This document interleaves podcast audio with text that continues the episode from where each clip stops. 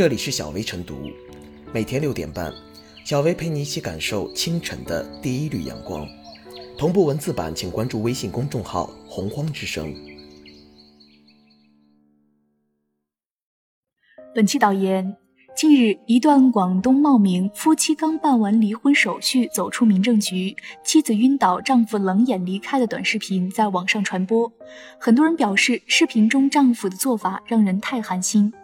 九月四日，广东省茂名市网信办公布了另一个角度的监控视频，以证明这段视频实际上为摆拍。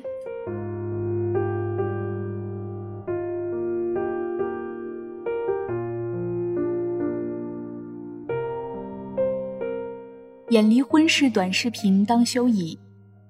现在短视频正处在风口上，不少人都有这样的经历。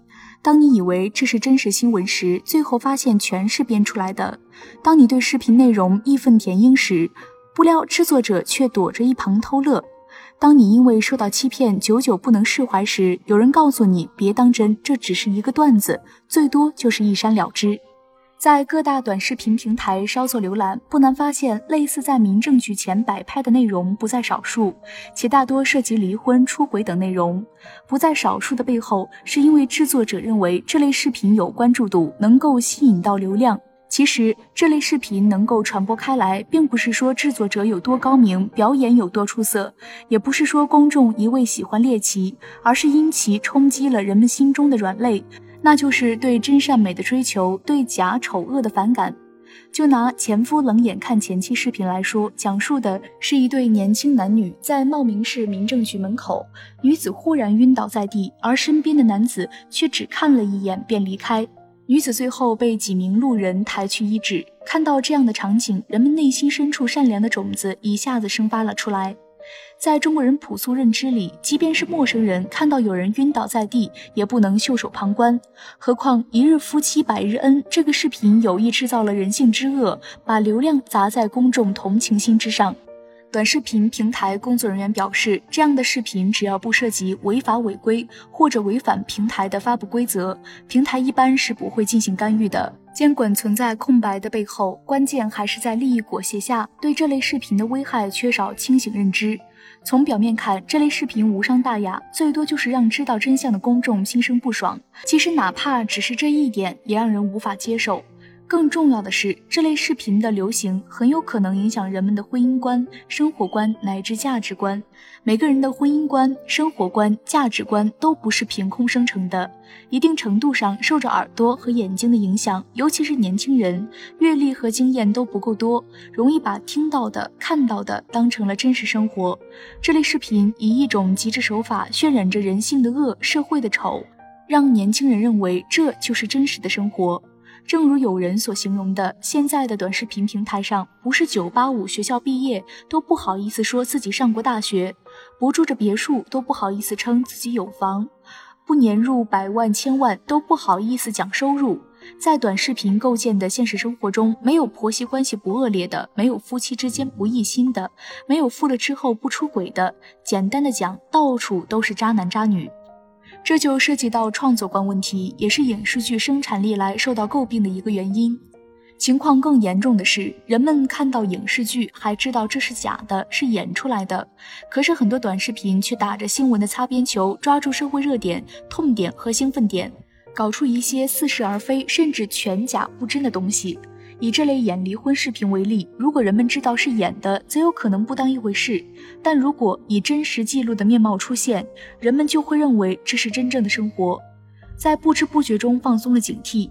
如果一个人每天经受着这样的熏陶，又会生成什么样的婚姻观、生活观、价值观呢？一家短视频平台的广告语很好，叫做“记录美好生活”。不过，演离婚是短视频里没有美好生活，而且会破坏美好生活。当前必须把非虚构创作和虚构创作的界限画出来，不能容忍段子再去穿新闻的外衣。在此基础上，还有必要反思段子创作的伦理问题。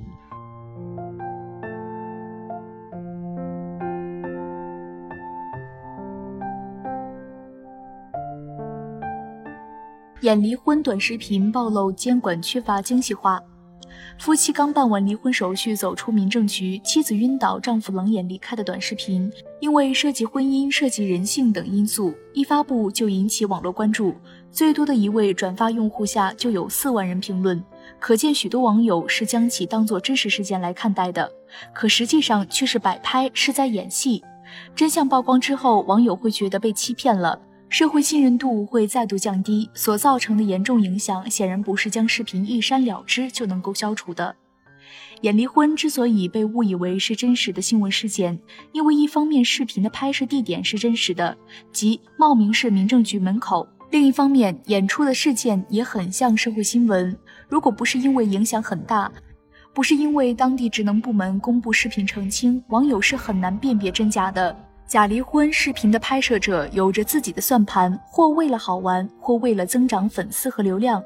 演离婚短视频能够成功成为爆款，主要原因还在于网络平台监管存在空白。假的就是假的，既然是摆拍，就要事先注明，不能误导网友。可事实上，演离婚短视频的拍摄者往往是打擦边球，在他们看来，大不了删除就行了。违法违规成本低，这是导致短视频摆拍层出不穷的原因。如果监管继续表现的软弱，摆拍的视频只会越走越远，最终让拍摄者、社会以及法律都受到伤害，陷入多败俱伤的困局。利用制造新闻事件视频给自己增加影响的案例并不少见。重庆就曾发生过网友意外拍到家长用直升机送孩子上学的事件，事后证明这是一家楼盘借此造势。对此现象显然不能再坐视不管。现实的困局是，网络平台以为只要不涉及违法违规或者违反平台的发布规则，平台一般是不会进行干预的。诚然，如果在短视频平台发布虚假信息，根据其所涉及事项的严重程度不同，可能需要承担民事责任、行政责任，甚至可能需要承担刑事责任。但这些对于短视频拍摄者来说，这多是以后的事，他们是先发了再说。演离婚短视频暴露监管缺乏精细化，这需要及时打好补丁。其一，凡摆拍短视频作品均需要注明摆拍。其二，对摆拍的视频题材要有严格的规定，不是什么题材都可以摆拍的。换言之，要设置摆拍的禁区。其三，监管要注重精细化、常态化，如此才不会因为摆拍的短视频使民众陷入某种精神恐慌。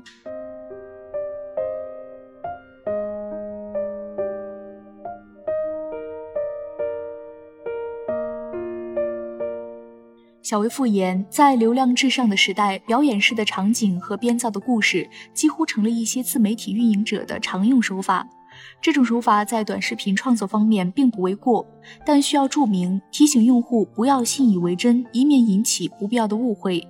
短视频创作者不能只为了流量利益而忽视了社会影响，应把握好虚构与非虚构的界限，并明确视频内容的真实性。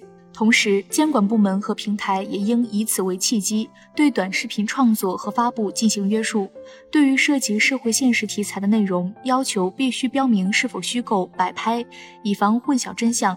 其实，演离婚事件只是短视频乱象的一个缩影。